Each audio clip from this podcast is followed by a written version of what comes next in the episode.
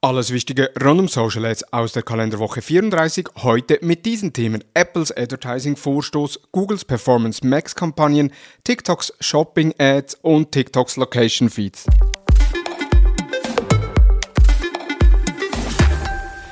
Es ist Montagmorgen und somit Zeit für die Social Advertising News des Digital Marketing Upgrade Podcasts. Wir machen einen Rückblick auf die letzte Woche. Was haben die Plattformen Neues veröffentlicht oder angekündigt? Wir informieren, ordnen ein und geben Tipps, auf was ihr jetzt achten müsst. Mein Name ist Thomas Besmer. Dieser Podcast wird dir präsentiert von der Hutter Consult.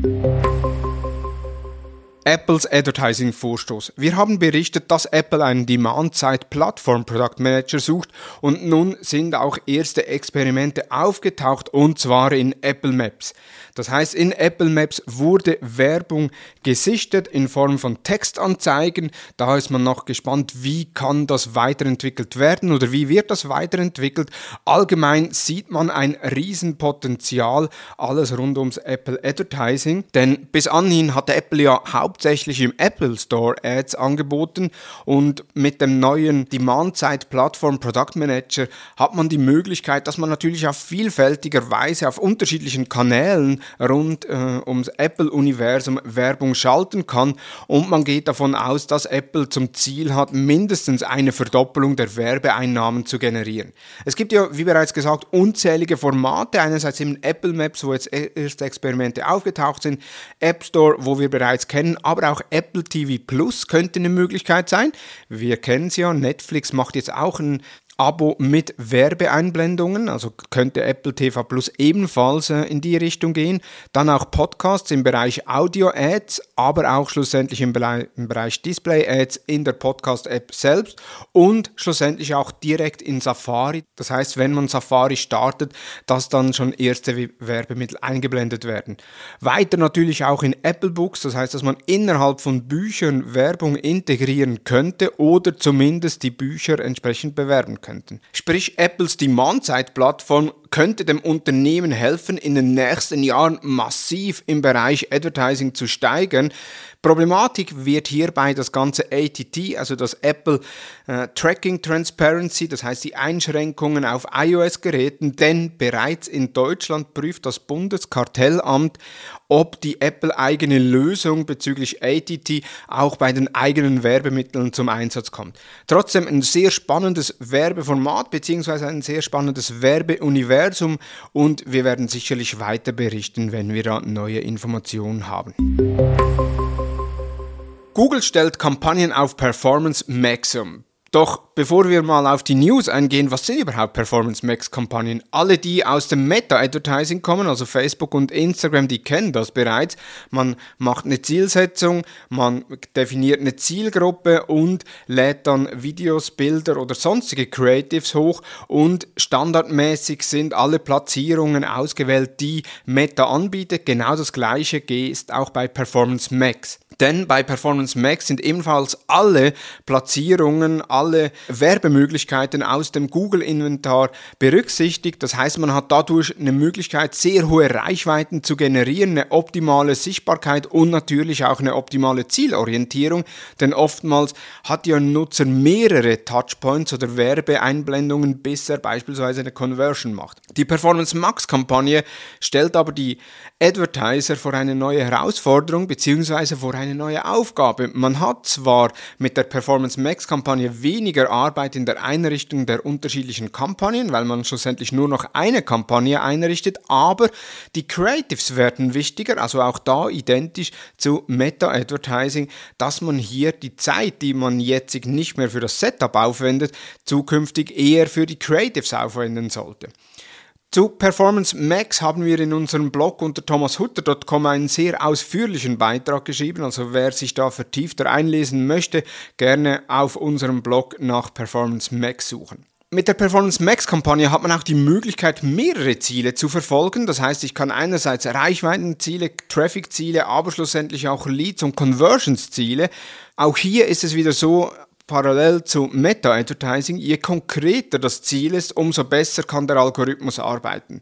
Google stellt allgemein die Kampagnen immer mehr auf Performance Max um. Das heißt auch jetzt wieder mal in ein Google Ads Konto schauen und schauen, hat sich da was verändert. Insbesondere, wenn ihr noch nicht mit Performance Max Kampagnen gearbeitet habt, würde ich jetzt einen Test vorschlagen, denn so seid ihr dann in Q4 äh, optimal aufgestellt und habt da erste Erfahrungen, um im letzten Quartal, im wichtigsten Quartal, äh, keine Performance-Einflüsse hinnehmen zu müssen.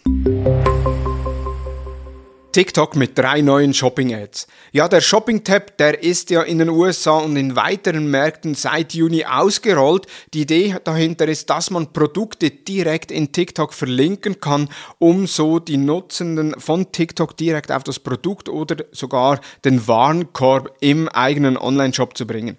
Da hat TikTok drei neue Shopping-Ads-Formate. Einerseits die Video-Shopping-Anzeigen, die sind weltweit verfügbar. Das heißt, hier kann man einen TikTok erstellen und dann das Produkt entsprechend verlinken. Kann man als Ad schalten, kennen wir äh, nichts Spezielles. Neu dagegen sind die Katalog-Listing-Ads, die sind aktuell jedoch nur in den USA ausgerollt. Das heißt, hier kann ich mehrere Produkte darstellen, sprich, ich kann einen Katalog darstellen. Wenn der Nutzer draufklickt, sieht er mehrere Produkte. Also ähnlich wie die Dynamic Ads auf Facebook, wenn man die als Karussell, wo dann auch äh, mehrere Produkte dargestellt werden, aber hier dann eben ein Katalog, wo ich selbst zusammenstellen kann und ein weiteres Format, die Live-Shopping-Anzeigen. Hier haben wir ja bereits berichtet, dass insbesondere Meta Live-Shopping einstellt. Auch TikTok reduziert die Aufwendungen oder die Entwicklungen im Bereich Live-Shopping, weil man festgestellt hat, dass in Europa, aber auch in den USA Live-Shopping nicht zum Fliegen kommt. Jedoch in Asien ein Riesenmarkt ist und deshalb auch die Live-Shopping-Anzeigen sind eher im asiatischen Raum momentan verfügbar und in den USA natürlich und wird wohl nicht nach Europa kommen, da eben wie gesagt TikTok das Live-Shopping in Europa eigentlich nicht weiterentwickelt.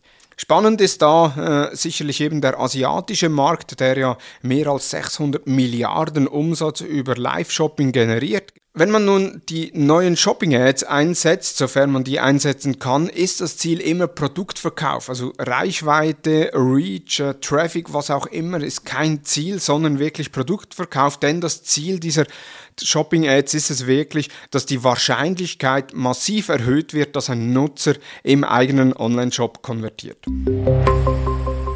Und wir bleiben bei TikTok. TikTok testet den Local Feed und Location Tags. Wir haben ja auch schon berichtet, dass TikTok immer mehr eine Konkurrenz auch für Google wird. Einerseits was die Suchanfragen anbelangt, weil immer mehr nach Produkten oder nach Hilfestellungen auch auf TikTok suchen und so mit kurzen Videos eigentlich die wichtigen Informationen erhalten.